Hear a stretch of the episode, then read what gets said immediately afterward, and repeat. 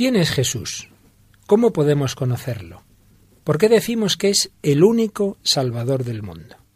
Hoy vamos a hablar de todo ello. ¿Nos acompañas?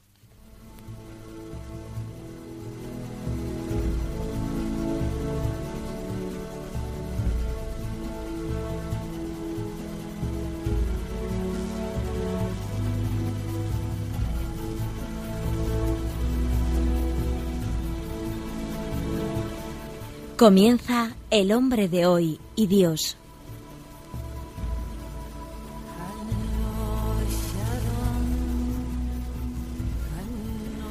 Un programa dirigido en Radio María por el Padre Luis Fernando de Prada.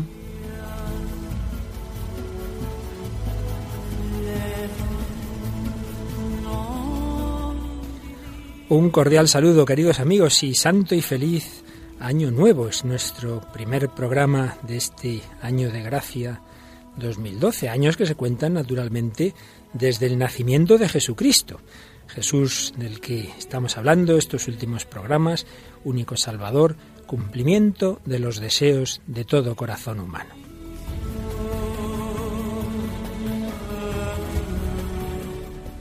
Y en nuestro programa de hoy Repite una colaboradora de la semana pasada, Mónica del Álamo. Hola Mónica, ¿qué tal? Hola Luis Fer. ¿Ha sido buena la noche vieja? Sí, muy buena. no lo dudo, no lo dudo. Muy bien, Mónica del Álamo, que nos decías que estudias segundo, me parece. Segundo de Humanidades y Periodismo, sí. Muy bien, pero te has traído una compañera de clase, Victoria. Hola Victoria, ¿qué tal? Hola Luis Fer. Victoria ya estuvo en varios programas de, ¿cómo se llama? Los protagonistas, los jóvenes, ¿verdad? Efectivamente. curso pasado, pero hoy vienes por primera vez a este del hombre de Dios y lo harás también como en aquellos programas. Eso espero. bueno, muchas gracias a las dos. Y vamos, como solemos hacer, a recordar brevemente eh, el, el, perdón, estoy para tonta con esto del año nuevo todavía, ¿verdad? Vamos a recordar brevemente lo que decíamos los programas pasados. Estábamos viendo cómo el hombre en esa búsqueda de Dios eh, ha ido surgiendo en su corazón pues muchas maneras de comunicarse con él y grandes caminos que llamamos las religiones estábamos hablando de la relación entre el cristianismo y las religiones. Y decíamos que hay como tres posturas al respecto. Una, la que por desgracia está más extendida en nuestro mundo tan subjetivista y relativista, que es que, bueno, que más o menos todas las religiones son lo mismo, pues cada cultura tiene la suya y quién puede decir que la suya es mejor que la otra. Bueno, es la respuesta cómoda del que no piensa mucho y se deja llevar de ese relativismo que por desgracia tiene tanta presencia en, en, Occidente. Por el lado opuesto, la respuesta más fundamentalista, que es pensar que todo es blanco-negro, que toda la verdad está en un sitio y todo lo demás es absolutamente falso. Y la auténtica postura que nos enseña la Iglesia es que, por un lado, nosotros tenemos la fe de que la plena comunicación de Dios está solo en Jesucristo, ciertamente, pero eso no quiere decir que no haya elementos de verdad y de santidad en, las demás religiones y por supuesto, puede haber una persona eh, en otra tradición, en otra religión, que personalmente esté respondiendo mejor que un católico a, aquellas luces que Dios le da, no faltaría más. Pero, en cualquier caso, esos elementos de verdad que hay en las distintas religiones son, como decían los santos padres, y recuerda el Vaticano II, eh, semillas del verbo, son semillas de la verdad que Él ha sembrado desde la creación y el Espíritu Santo en todo, naturalmente, se mete, por así decir, todo lo ilumina, pero eso no, no quita para que la plenitud de la verdad esté en Jesucristo. Y es que, claro, eh, como recordábamos en el programa anterior, nuestra fe se basa ante todo en, en, como el nombre del cristianismo indica, en que Cristo es Dios y hombre, que no es un hombre más, que no es un fundador más, que es camino, verdad y vida. Y claro, pues o se cree o no se cree que es el Hijo de Dios. Pero si se cree, pues lógicamente no se le puede ver igual que cualquier otro hombre, que ningún gran fundador de religión se le ha ocurrido presentarse como Dios, solo a Jesús. Y mira tú por dónde, pues si lo hizo y se presentó así y lo mostró y dio pruebas de su divinidad, pues eso o se cree, digo, y si se cree, pues no es lo mismo que cualquier otra religión, o no se cree. Por eso podemos decir, si Él es el Hijo de Dios, que Él es el único Salvador. Recordábamos una frase preciosa de Juan Pablo II, que Victoria nos va a volver a leer, que escribía el Beato Santo Padre Juan Pablo II en Christi Fideles Laici. Este es el simplicísimo y sorprendente anuncio del que la Iglesia es deudora respecto del hombre. Dios te ama, Cristo ha venido por ti. Para ti, Cristo es el camino, la verdad y la vida. Gracias, Victoria. Pues mirad, eh, si nosotros creemos que Jesús es el único Salvador del mundo, porque es Dios y hombre, el único que puede salvarnos, el único que puede llevarnos a la plenitud divina, el único que puede llevarnos a Dios es el Dios que se nos ha comunicado, que se ha hecho uno de nosotros. Pero precisamente eso de que necesitemos ser salvados choca mucho contra el orgullo de Occidente, que quién me tiene a mí que salvar, quién me tiene a mí que, que, enseñar nada, ¿no? El hombre dice, bueno, bueno, ya yo por mis fuerzas ya lo conseguiré, y es un poco la historia de Occidente en los últimos siglos, de esto habíamos hablado en algún programa anterior, pues como las grandes ideologías modernas, pues vienen a ser en el fondo que lo que antes esperábamos de Dios el hombre lo construye por sus fuerzas, con la política, con la economía, con la psicología, yo no necesito que nadie me salve, Poníamos el ejemplo del Titanic, este barco no lo hunde ni Dios, pero evidentemente ese barco pues en el primer viaje se hundió, como una señal de que el hombre sigue siendo frágil y débil y necesita ser salvado. Por eso, ante todo, vamos a recordar esto. El hombre, por sus fuerzas, no, no consigue tampoco el llegar a Dios, hace lo que puede, pero si Dios no le ayuda, no va a conseguir nada. Y como solemos hacer, esto lo podemos ver en una escena de una película que Victoria nos va a introducir. ¿A qué película nos referimos? Pues la película Family Man, eh, del año 2000. Eh, Victoria Family Man, pues si alguno no lo entiende en inglés, es hombre, hombre familia, ¿no? Hombre familiar, algo así, ¿no? Algo así. Algo así. Algo así. ¿De qué año has dicho que es? Eh, del 2000. ¿Y de qué va? Y está, bueno, protagonizada por Nicolas Cage. Y, bueno, es una película que sigue un poco la temática de otras historias que le han precedido, como puede ser eh, Un cuento de Navidad, de Charles Dickens o incluso eh, Qué bello es vivir. Que es la película que una de las que usamos en el programa pasado, que algunos correos nos han nos lo comentaron y nos pidieron de nuevo sus datos porque realmente es muy buena y yo aprovecho para insistir en que si la podéis conseguir y verla en familia es una película que ayuda mucho. Pues bien, esta que nos dices Family Man tiene sí, tiene un aire con, con Qué bello es vivir. ¿Por qué? Pues por la sencillez de su historia. No sé, es un hombre que aparentemente lo tiene todo, pero vive una experiencia de cómo hubiera sido su vida si no hubiera vivido en semejantes circunstancias. Y al final, pues bueno, siempre se valora, ¿no? Esa sencillez y, y eso que aparentemente que no es, no es material y aparentemente parece que que no te llena, que no es nada, y sin embargo es todo lo contrario. Pues bien, una de las primeras escenas de la película es que ese protagonista, Nicolas Cage, se encuentra con un hombre que parece que como que le asalta en, un, en una tienda y le ve que está con una pistola y tienen un diálogo que es el que escuchamos ahora mismo. Eh, oye, ¿por qué, ¿por qué vas por ahí con esa pistola? Acabarás haciendo algo de lo que te arrepentirás. A mí no me hables de arrepentimiento, Jack. No sé, debe de haber programas de ayuda, centros para la gente como tú. Espera, espera. No estarás intentando salvarme. la madre que te... Este hombre cree que necesito que me salve, tíos. Todos necesitamos algo. ¿Ah, sí? ¿Y tú qué necesitas, Jack? ¿Yo? Has dicho que todos necesitamos algo. Tengo todo lo que necesito. ¡Wow! Debe de ser genial ser tú. Pero para prosperar tienes que esforzarte, trabajar, poner todo tu empeño. Y quizá necesites alguna medicina. ¿Sabes? Esto me va a gustar. Feliz Navidad.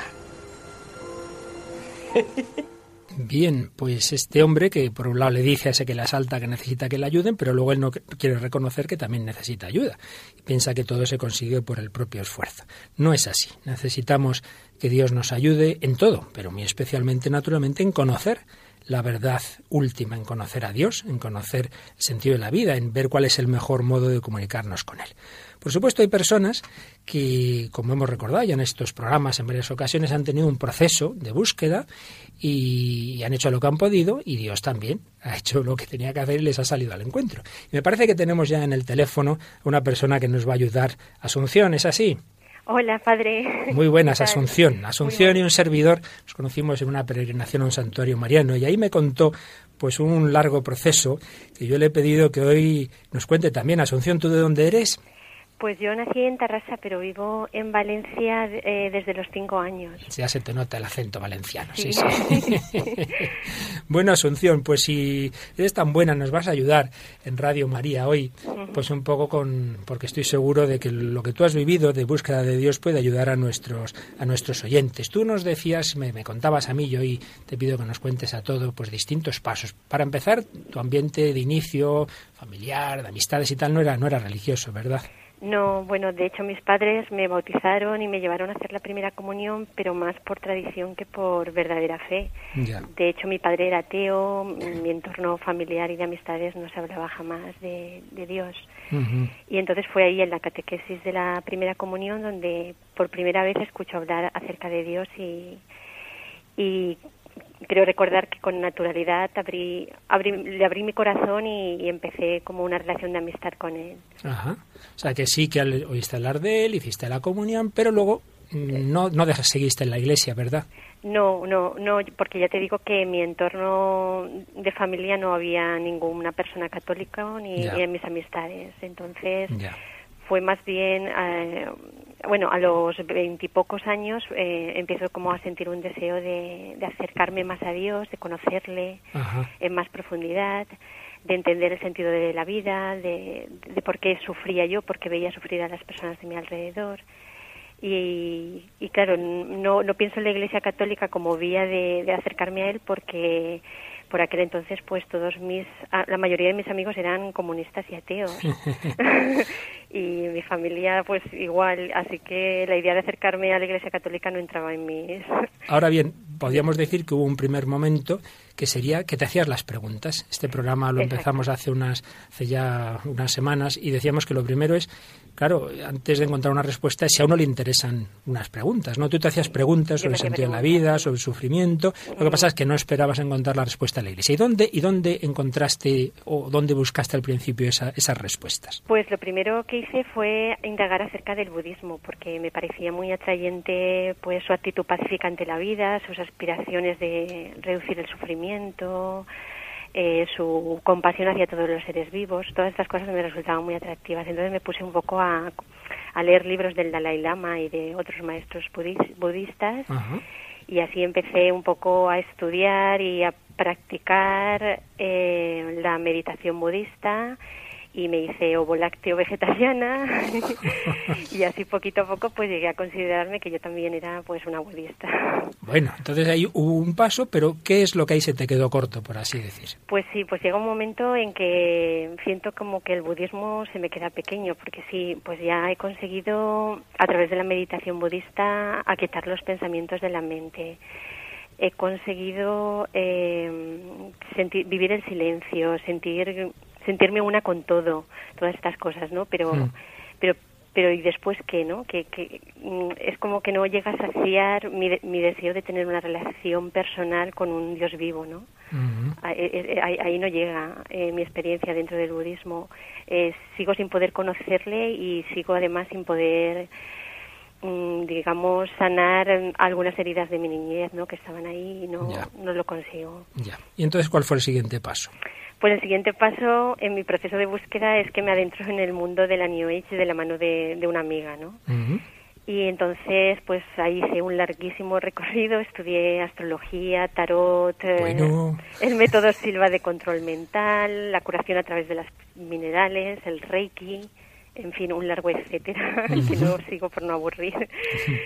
y nada y, me pasé unos años pues haciendo lo que propone la New Age no que ¿Y por qué por qué te atraía a ti y a las personas que estabais en ese mundo qué es lo que encontrabais ahí pues pues yo creo que lo que hace la New Age es que um, o sea mm, la New Age contiene digamos unas verdades que mm. son muy hermosas que son comunes a todas las religiones y ese digamos es el anzuelo no e-, esa belleza que subyace que, que la, la, cogen de aquí y de allá de distintas religiones pero que son comunes a todas. Y después cada maestro gurú eh, añade de su propia cosecha el resto y lo presentan como un camino muy cómodo y muy fácil de llegar a conseguirlo todo la armonía la prosperidad el autoconocimiento. O sea es como un camino muy muy cómodo Y entonces, pues eso, es como una espiritualidad a la carta que tomas de aquí y de allí lo que te interesa y resulta cómodo y agradable. Ya. Pero, pero a la larga resulta, mm. bueno, por lo menos desde mi experiencia, resultó decepcionante. Porque aunque bien es cierto que había momentos en que sí que me sentía feliz y con paz, pero eran momentos muy pasajeros. Y, mm. y, veía que mejoraba en unas cosas, pero empeoraba en otras. Ya nunca se daba un verdadero cambio. Eh, también notaba, viéndolo ahora con el tiempo, veo que, que, me llevó mucho a mirarme al ombligo, ¿no? Y a hacerme más egoísta, más, con mi ego más gordo. Ya. Ya, ya, Entonces, mm, lo único que sí que me queda de aquella época son buenos amigos que aún conservo. Bueno, bueno. Y entonces el siguiente paso, todavía me parece que en el mundo oriental, ¿verdad? Sí, porque bueno, no me di por vencida después de mi mala experiencia dentro de la New Age y entonces como me atraía mucho la India como país, pues empecé a investigar acerca del hinduismo. Entonces leí el Bhagavad Gita, otros textos sagrados hindúes, las enseñanzas de, de grandes maestros como Ramana Maharshi, bueno, y aquí es que me pareció todo, todos estos escritos me parecieron fascinantes y, una, y de mucha belleza, ¿no? Y creí que por fin había encontrado una fuente de conocimiento de Dios. Entonces mm, recuerdo que me apunté a hacer unos cursos de meditación Vedanta Advaita y de Kriya Yoga, que son como dos diferentes vías para llegar a lo que ellos llaman el Samadhi o la unión con Dios. La unión con Dios. Sí. Qué bueno. Pero bueno, la práctica resultaba dificilísima y agotadora y, y, además volví a encontrarme otra vez con lo que me ocurrió con el budismo, ¿no? Que llega un momento en que mi corazón añora esa relación personal con Dios, no un Dios impersonal, sino un Dios personal. Porque en todos estos todas estas prácticas de meditación que nos ha ido diciendo hasta ahora, no hay propiamente una relación personal con un Dios personal, ¿no? No, digamos que en el hinduismo es, eh, o sea, la unión es con Brahma, ¿no? Que es como mm. la esencia subyacente a todo lo que vive. no se ve como, como alguien con quien puede... Ya. Mm. Y en el budismo, pues tampoco en el budismo es la evolución del alma hasta fundirte, hasta, fundir, eh, hasta alcanzar el nirvana, ¿no? Ya.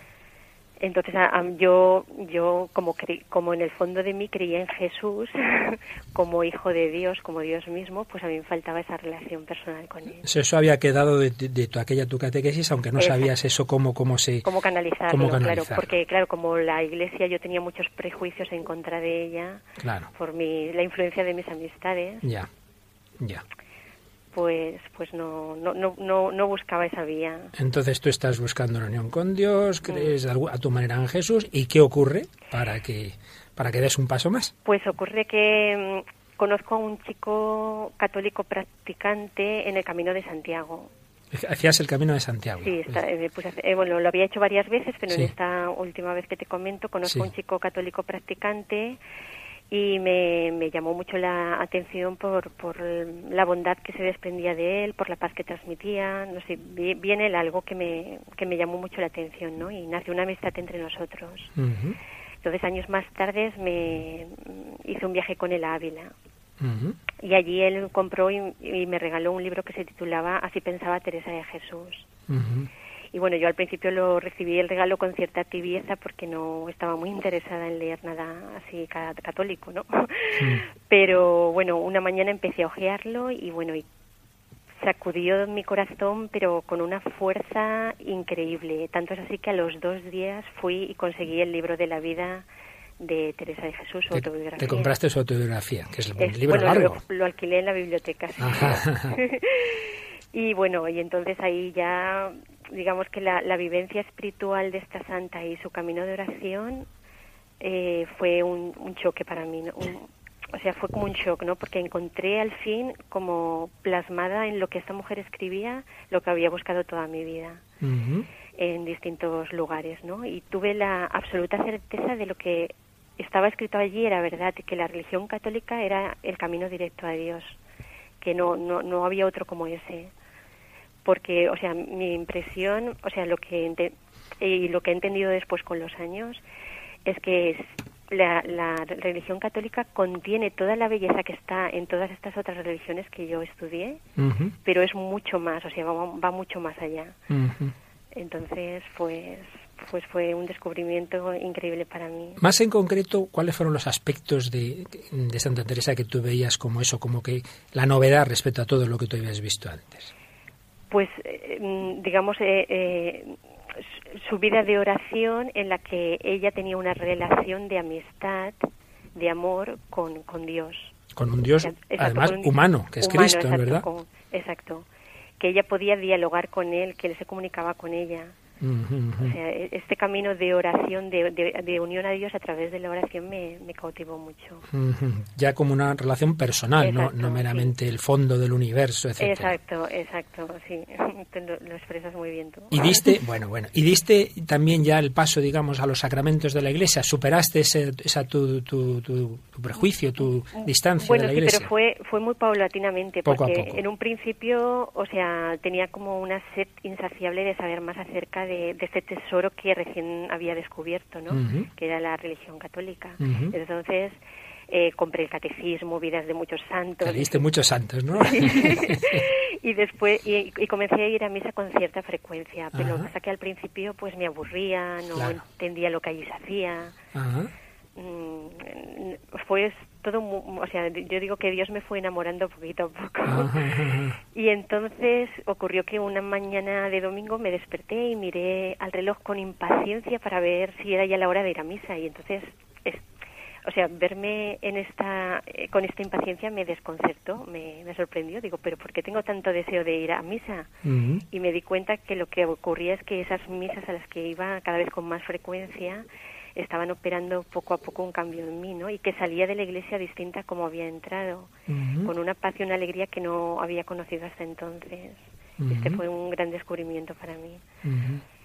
Y entonces ya llegó el día en que decidí hacer una confesión general, que es uno de los días más bonitos de mi vida y decidí ya abrazar la fe católica por completo, sin, sin tibiezas y sin medias tintas.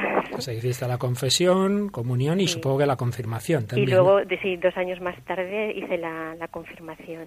Qué bueno. ¿Y ahora, ¿Y ahora dónde y cómo vives tu fe?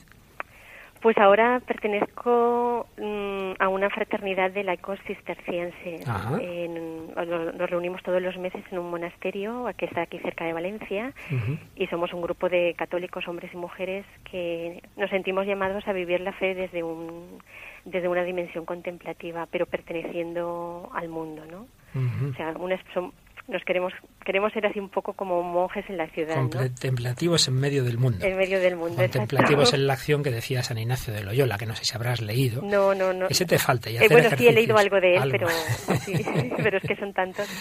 Una última pregunta, Asunción. Yo sé que también en este camino eh, con Cristo has descubierto a la Virgen. ¿Qué significa para ti María y qué papel ocupa en, en la oración y en la relación con Dios?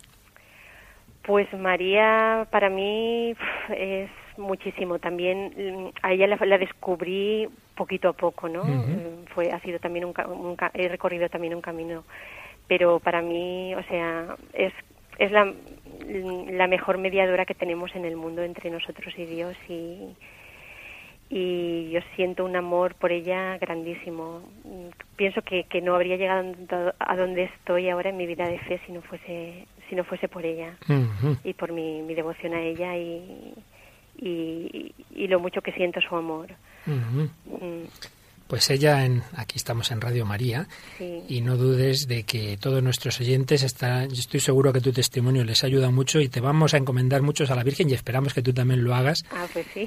Y que todos sigamos buscando al Señor, porque claro, tú has encontrado ya a la plenitud, a Cristo, pero claro, nunca conocemos del todo al Señor, ¿verdad? Claro, sí, sí. Cada año hay que conocerlo un poquito más, Cuanto más cosas se saben, más te parece que menos sabes. Menos sabes, claro, porque es infinito, pero a la vez cercano y accesible, mm. como descubrió Santa Teresa.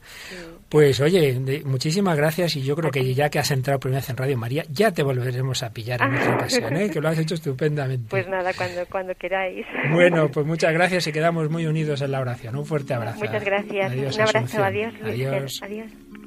No se trata de dignidad, sino de amor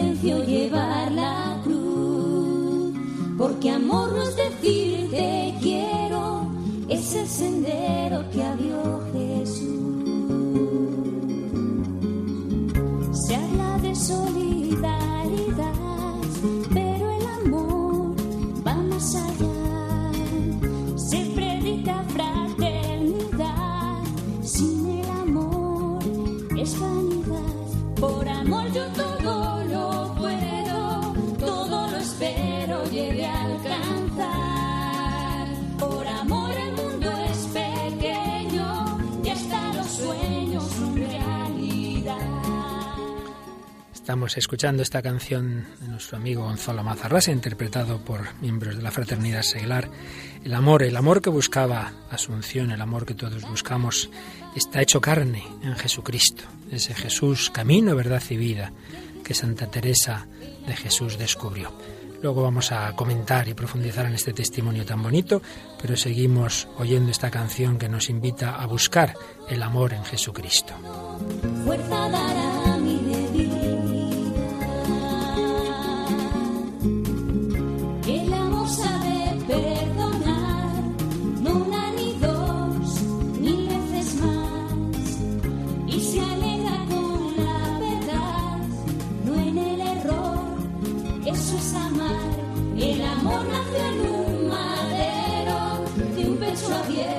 De par en par.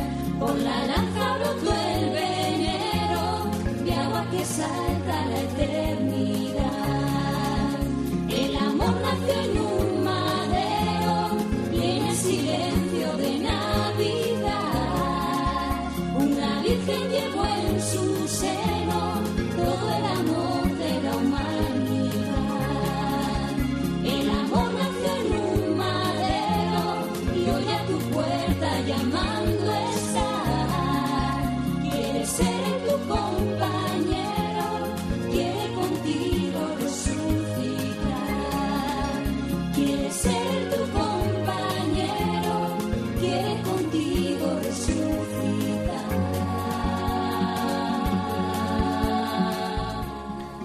amor nació en un madero, el madero, el portal de Belén murió en un madero, el madero de la cruz, y es que el amor se ha hecho carne en Jesucristo, no es una fuerza impersonal, no es simplemente el todo uno que está detrás del universo. Bueno, Mónica y Victoria, ha sido precioso el testimonio de Asunción, ¿verdad? Sí, la verdad ha sido alucinante. Os ha gustado, ¿eh? A mí, yo cuando se lo oí contar en persona, aunque hoy no me ha dado detalles que no conocía, pues me hizo pensar mucho. Primero yo creo que es muy de alabar pues justo lo que en este programa estamos diciendo durante semanas, una persona que, que, se ha preguntado las grandes cuestiones de la vida, que no dijo, bueno, pues ya, ya veremos cuando sea mayor, no, no, lleva años y que no se ha cansado, ha buscado una cosa, no, podía haber dicho, bueno, ya está bien, no, no, no hay manera, no, no, ha seguido buscando. Nos parece que en ese sentido ya es una primera cosa, digamos, de ejemplar.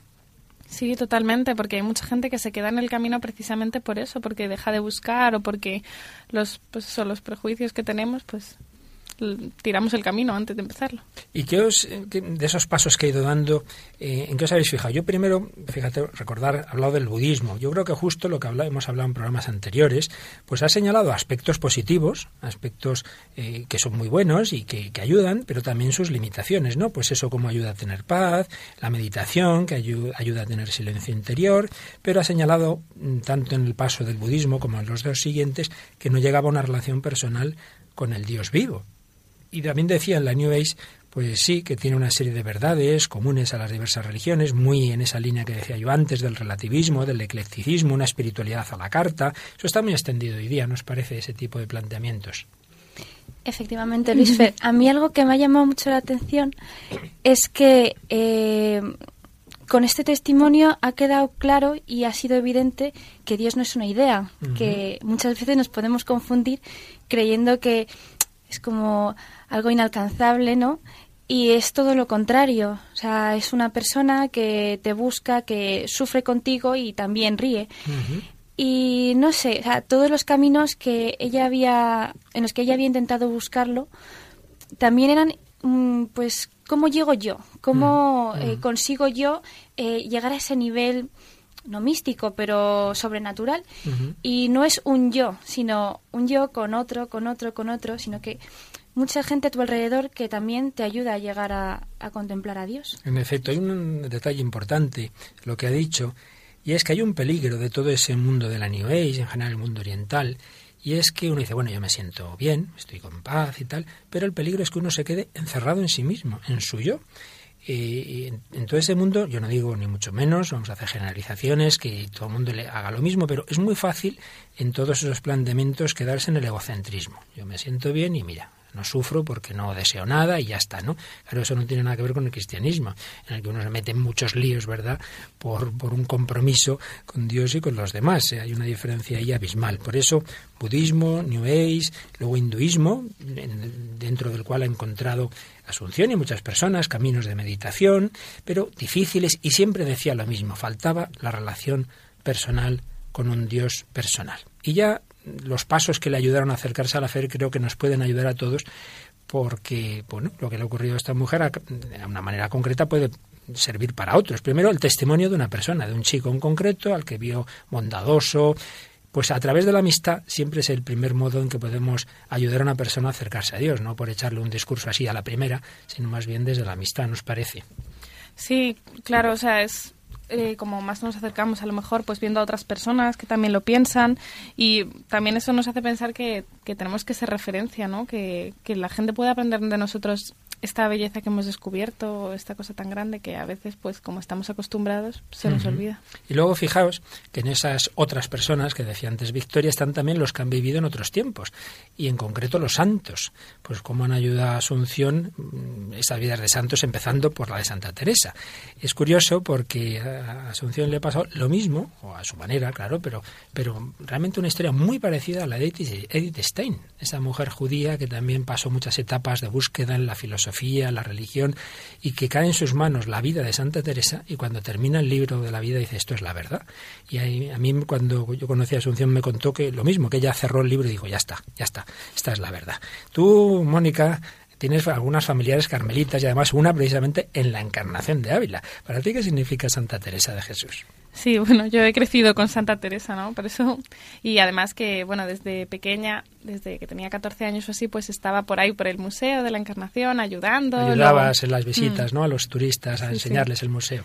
Sí, sí, aprendes muchísimo de Santa Teresa. es que es, es, muy fácil, ¿no? Que se meta en tu vida porque lo que, bueno, lo que llevamos diciendo, ¿no? Su, su visión de Dios es, es tan humana, es tan cercana que es que en todo, ¿no? Entre los, entre los pucheros anda el Señor o cualquiera de sus frases que es que realmente es que está ahí, ¿no? Que, que la vida de las carmelitas y pues de todo religioso, de todo laico, es eso, que Dios esté en tu vida. Y también, pues como, como hemos mencionado antes, ¿no? Que eh, que te ayuda en la oración, todo el proceso de oración que hizo Santa Teresa, que tanto le costó, que tanto le llevó y que, y que como hemos mencionado en el testimonio, pues que requiere esfuerzo y a veces tienes que aburrirte y a veces, eso decía, me aburría en misa, pues Sí, a veces que... Santa pues, Teresa pasó épocas de oración aburrida también. De todas maneras, la definición, entre comillas, de cómo ella explica Santa Teresa lo que es la oración es preciosa, vale la pena que la recordemos. Sí, dice que hacer oración es hablar, estar a solas con quien sabemos que nos ama. Más exactamente, tratar de amistad, con quien sabemos que nos ama. ¿Qué diferencia entre eso y simplemente que yo medito para hacer un vacío en mí, sentirme bien? No, no, tratar de amistad con alguien, con quien sabemos que nos ama. Yo destacaría también lo que, de lo que ha dicho Asunción, que al leer Santa Teresa dijo, esto es lo que había buscado toda mi vida. Ella llevaba años buscando y lo encuentra en, en la vida de esta mujer del siglo XVI y cómo se le van cayendo esos prejuicios y ve que la religión católica es el camino de plenitud, el camino directo para unirse a Dios, que contiene toda la belleza de las demás religiones. Es que precisamente ha dicho en testimonio lo que habíamos intentado explicar antes nosotros, ¿no? Como en toda religión hay elementos de verdad, que todo lo que tienen de verdad y de belleza está por la gracia de Dios en, el catolicismo, pero que naturalmente el catolicismo añade mucho más, porque está esa presencia de Cristo en, en, la Iglesia. Y ese fue el último paso ya que dio Asunción, ¿no? Poquito a poquito, como nos ha dicho, lentamente, a veces queremos precipitar las cosas y, decimos, bueno, venga, a misa, a confesarte, tal. Bueno, hay que darle a las personas su tiempo. Este, ella tardó años en empezar a ir a misa, en, en, ir ya con frecuencia y el paso decisivo de esa confesión y la comunión y luego la confirmación, como nos ha dicho, Dios me fue enamorando poco a poco. Y, ya, deseaba ir a misa no por obligación, sino porque veía que le ayudaba, que la transformaba, que no era una cosa que hay que hacer porque sí, sino que realmente tiene su sentido. Victoria, ¿te ha gustado el testimonio? ¿Alguna cosa más destacarías? Sí, no sé. Mm, me ha parecido que eh, estamos todos reflejados también en ese testimonio de búsqueda, porque aunque aquellos que tenemos fe también necesitamos una conversión diaria de poco a poco en lo pequeño y no sé, me ha parecido realmente sorprendente. Ya que lo dices, el otro el programa anterior Mónica nos dijo algo de su relación personal con Jesús. Bueno, ya que te tenemos aquí, dinos tú algo. ¿Tú cómo vives esa relación personal con Cristo? Ay, Luis, no sé. aquí una salta mano desarmada. Eh, yo creo que Cristo está en todo, en lo pequeño, en lo diario. Incluso, yo que sé, vas andando por la calle o vas en el autobús, en cualquier momento, siempre es bueno eh, hablar con él y aparte que sabes que está ahí a tu lado escuchándote. Entonces... O sea, tú destacarías que junto a esos ratos especiales de oración luego tenemos que estar en diálogo con él todo el día. En presencia diaria. Muy bien, eso que has dicho del autobús me ha recordado una anécdota famosa, conocida, de un santo que canonizó Juan Pablo II precisamente en Madrid, en la Plaza de Colón, el Padre Rubio, que tenía tal presencia de que Jesús le acompañaba que una vez subió al autobús y en aquella época en que había un conductor delante y atrás estaba el cobrador y sube al cobrador y dice dos billetes y el cobrador dice, pero si va usted solo. dice, ay, perdón, que Jesús no paga, se me había olvidado. Tenía esa conciencia viva de que iba siempre con Jesús, ¿no? Pues sí, esa relación personal con Cristo, y es que estamos hablando en estos programas de Jesucristo, plenitud del encuentro con Dios, de cómo relacionarnos con Él, cómo conocerle. Decíamos antes que nunca le conocemos del todo. Podríamos decir que hay como dos caminos, y uno de ellos eh, con distintos matices, dos caminos de acercarnos a Cristo. Uno, la razón, Dios no quiere que prescindamos de la razón. Vosotras dos habéis estudiado en, dentro de humanidades historia y dentro de historia habéis estudiado, por ejemplo, cómo los evangelios no son un mito, no son un cuento chino, cómo hay fuentes eh, incluso extrabíblicas sobre Jesús, ¿verdad? Entonces es importante acercarnos también a Jesús eh, desde la, historia, desde la razón, y eso pues nos hace ver que eso que no es una alucinación, un mito que se ha inventado cualquiera. ¿Os ha ayudado a vosotras a estudiar esa, esa parte, digamos, racional, histórica de Jesús? Sí, es o sea, todo lo que estudiamos de la parte razonable de la fe, incluida pues la parte histórica y tal, pues te da esperanza en el sentido de que todo el mundo puede acercarse a Dios, ¿no? La fe es algo razonable y más pues que ha formado parte de nuestra vida, vamos, y que, y que eso no lo puede dudar nadie, ¿no? Que fuera Dios o no fuera Dios, pues hay mucha gente que lo duda, pero que existiera y que estuvo. Pues... es un primer paso, bien, que, que, es útil, que ya algún programa lo explicaremos un poquito más. Pero indudablemente por ahí llegamos nada más que a los umbrales. Pues sí, existió este hombre, Jesús, que se presentó como hijo de Dios, el creerlo o no, como dices, ya ahí tiene que haber algo más, tiene que haber un empujón de la gracia de Dios, y eso es lo que llamamos ya la fe, ¿verdad? Eh, un un, dinamismo divino, infuso, que el Señor mete en nuestro corazón, por así decir, como una certeza, como cuando uno se enamora y dice esta es la persona, pues ahí la fe es algo más que la razón. Pero la fe, a su vez, eh, si se va cultivando en la vida de oración, etcétera, llega a una plenitud, a una madurez que llamamos la mística. La mística no hay que pensar que son cosas así raras, Santa Teresa sí, tuvo muchos éxtasis y, y experiencias muy especiales, pero de por sí la mística estamos todos llamados a ella, que es esa relación como ya muy profunda con Dios, donde se nota que es más la acción de Dios que la nuestra, ¿verdad? Y todos estamos llamados a conocer a Cristo y a tener con Él una relación personal íntima. La verdad es que este testimonio nos ha dado unas pistas que podíamos ahora quizá un poco ordenar un poco, porque muchas veces los que tenemos la suerte de, creer en Jesús, pero conocemos a otras personas que no creen, y muchas veces son personas buenas y que nos dicen, yo quisiera creer, pero pero no creo, ¿qué tengo que hacer? Muchas veces hay llamadas, por ejemplo, al programa de Monseñor Munilla eh, del Catecismo, pues, ¿qué le digo yo a una persona que no cree? Bueno, pues precisamente hace ya años eh, un gran sacerdote, además muy amigo de las carmelitas que hablábamos antes de la encarnación de Ávila, don Baldomero Jiménez Duque, hombre muy santo, muy sabio, murió ya hace algunos años, pues en una revista religiosa recibió una carta de ese tipo. Decía, yo no tengo fe, ¿qué puedo hacer? Entonces don Baldomero respondía con una carta preciosa, que a ver si nos da tiempo y si no, pues ya seguiremos en otra ocasión. Pero por lo menos las ideas principales, los consejos principales que daba don Baldomero, que la verdad tienen mucho que ver con el testimonio que hemos oído, pues vamos a, a ver lo que decía don Baldomero. Vamos a ir leyendo un poquito esta carta, Victoria. ¿Qué respondía don Baldomero? Tengo que responder con pena. Yo no puedo dártela. Claro, no puedo darle la fe, dice. No tengo fe, ¿qué hago? No puedo dártela porque la fe es un don divino, es pura gracia. Es Dios quien la regala. Entonces, sabemos, sin embargo, que Dios es amor infinito, que quiere que todos los hombres se salven, que lleguen por eso al conocimiento de la verdad, a participar de su amor.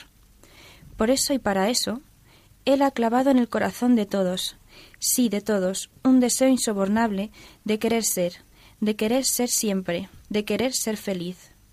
Sed de absoluto, de infinito, de eterno. Nostalgia en definitiva de Él. Nos hiciste, Señor, para ti, y nuestro corazón está inquieto hasta que descanse en ti, decía San Agustín. Cuando un hombre pregunta por la fe, ya está en camino de poder llegar a poseerla, mejor dicho, de poder llegar a que ella le posea. Aquí en este párrafo tan bonito, don Baldomero, pues se fija en eso que hemos tratado en varios programas y que hoy hemos visto también reflejado en el testimonio. Y es que el punto, digamos, eh, en el que toda persona puede entender una, una, palabra que le digamos, un creyente, es que esa persona, aunque se diga atea, tiene deseo de infinito, tiene deseo de plenitud, tiene deseo de querer ser siempre, de querer ser feliz, tiene esa nostalgia, en último término, de Dios, aunque no sepa que se llama Dios. Bien, ese es el punto de partida. Y a continuación, don Baldomero daba unos consejos que decía pueden ayudarte a recibir el don de la fe. Mónica. Abre los ojos.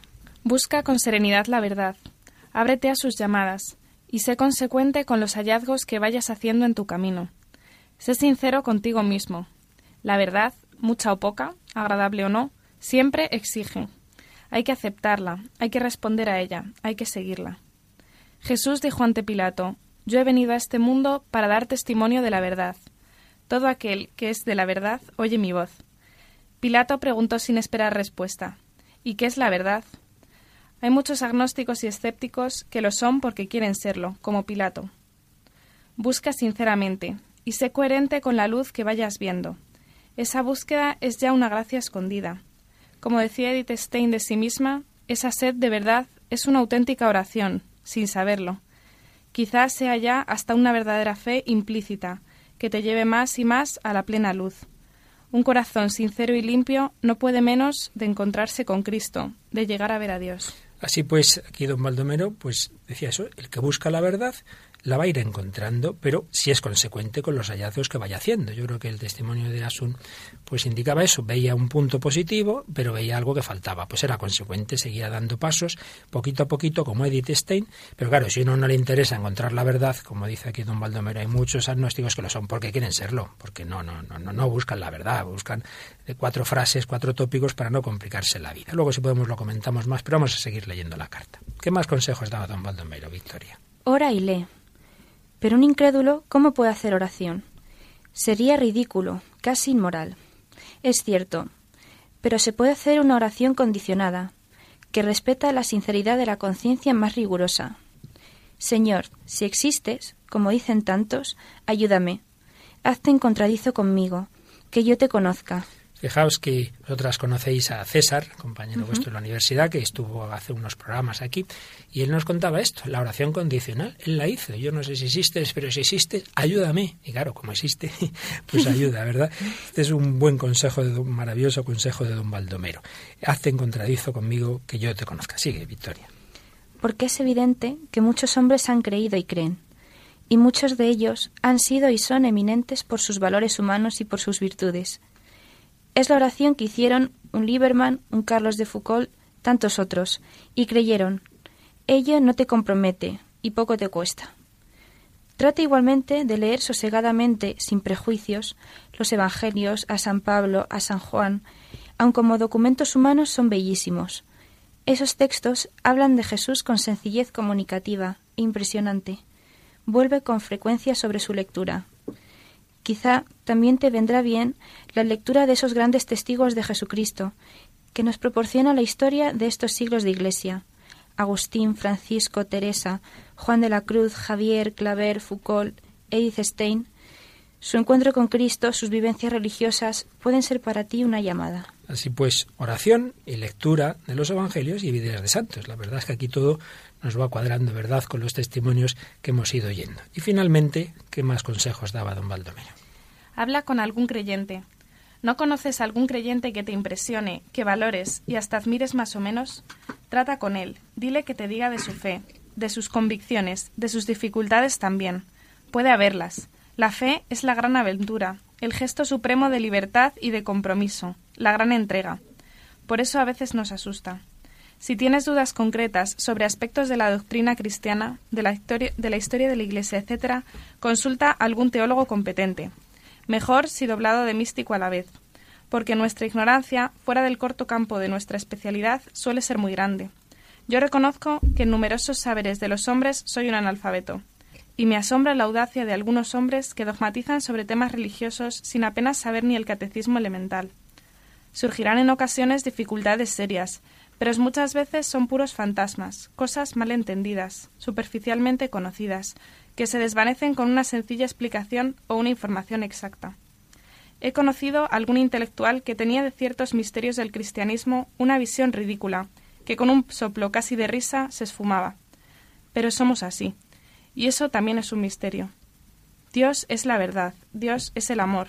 El que tenga el alma abierta a la verdad y al amor oblativo le encontrará y se realizará con plenitud en él, si responde a las exigencias de su luz y de su fuego una carta realmente preciosa. Aquí en estos últimos párrafos, don Baldomero nos decía que no basta simplemente con la parte, digamos, más individual, más personal, que es fundamental, la oración, la lectura, sino el diálogo, el diálogo con un creyente, con una persona bien formada, eh, darnos cuenta de que muchas veces tenemos dudas que una persona, pues eso, formada enseguida nos puede eh, solucionar eh, y no pretender uno solo por su cuenta, pues el, el aclararse todo. ¿no? Yo creo que son unas pistas realmente estupendas que hemos oído en muchos testimonios de conversos que hoy mismo hemos oído en el testimonio que hemos tenido. ¿Queríais, eh, en estos pocos minutos que nos quedan, destacar algo de esta carta, algo, algún caso que conozcáis que, pueda ayudarnos? Pues a mí me recuerda la primera frase ya, porque a mí siempre es verdad que me paraliza un poco el de no tengo fe y yo no puedo darla, es verdad. Y dices, te quedas así un poco parado y yo me acordaba de una amiga que se convirtió pues hace creo que dos o tres años o así y decía una frase, dice, eh, antes pensaba que la fe era injusta porque no todos lo tenemos, pero ahora pienso que es injusta porque no me la merezco. Y me llamaba la atención esa frase. Victoria, ¿destacarías algo? Pues eh, también del primer párrafo, que es verdad que la fe es un don, es un regalo de Dios, pero en el fondo es un regalo que cada uno tiene que descubrir, porque todos tenemos eh, eso que Él ha clavado en el corazón de absoluto, de infinito. Entonces, con mayor o menor dificultad, según en qué circunstancias, pero yo creo que es algo que siempre va a estar ahí y que solo hay que descubrir. Es un regalo que Dios quiere hacernos pero claro, vamos a poner de nuestra parte a buscar el regalo, ¿verdad? Los Reyes Magos nos traen los regalos, pero hombre, por lo menos pon, abre un poquito la ventanita, deja algo para que te los dejen, ¿no? claro, eh, si uno pone de su parte, si uno busca, pues Dios no va a quedarse corto sin duda.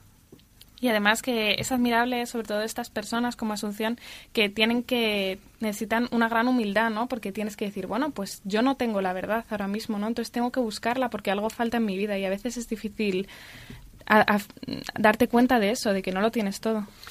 Pues esta es la aventura principal de nuestra vida, conocer al Señor, conocer la verdad. Vamos a meditarlo un poquito con una canción de alguien. Victoria, nos introduces quién vamos a escuchar ahora. Pues una canción de Gloria Estefan, Luis Fer. Que, bueno, eh, un nombre más que conocido, pero por si acaso una breve introducción. Gloria Estefan, eh, cantante cubana, eh, que está casada con Emilio Estefan, se casaron en el 78, y es una mujer mm, que es un ejemplo de superación personal, ¿no? Pues tuvo un accidente en el año 90 y pues tuvo el riesgo de quedar paralizada, pero eh, fue una lucha continua eh, del poco a poco en lo pequeño y pudo recuperarse finalmente. Y vamos a destacar una canción que sacó en su disco Abriendo Puertas en el año 95, que le dio su segundo Grammy. El primero se le había dado en el año 93 con el disco Mi Tierra. Y nada, es una canción que se llama Más allá y fue cantada en presencia de Juan Pablo II en un concierto de Navidad del Vaticano.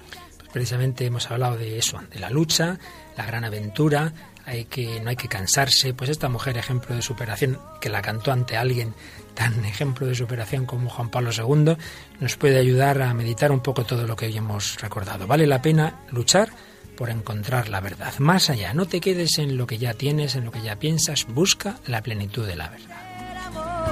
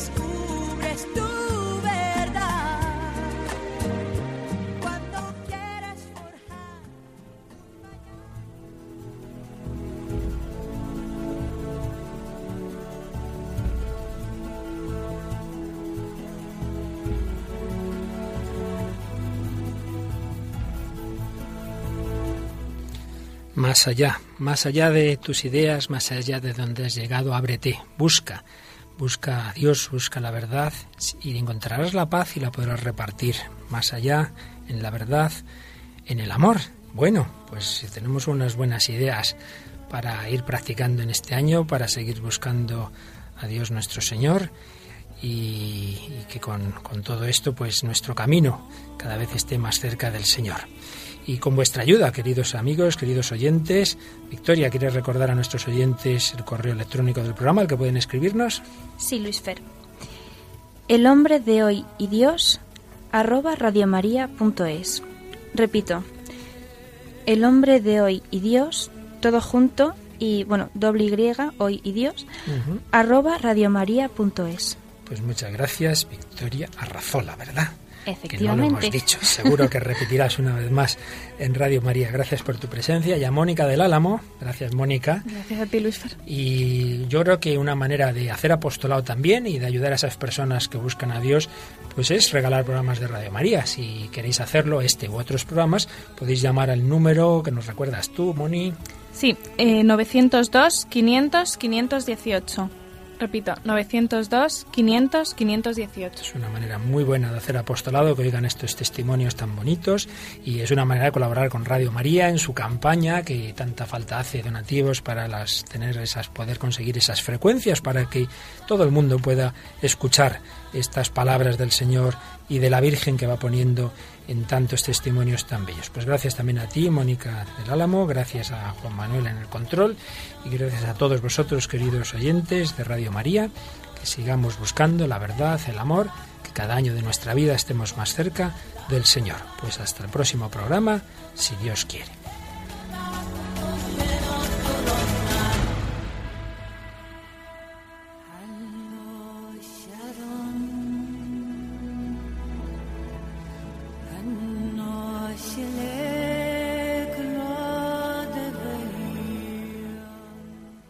Finaliza así en Radio María, El hombre de hoy y Dios, un programa dirigido por el Padre Luis Fernando de Prada.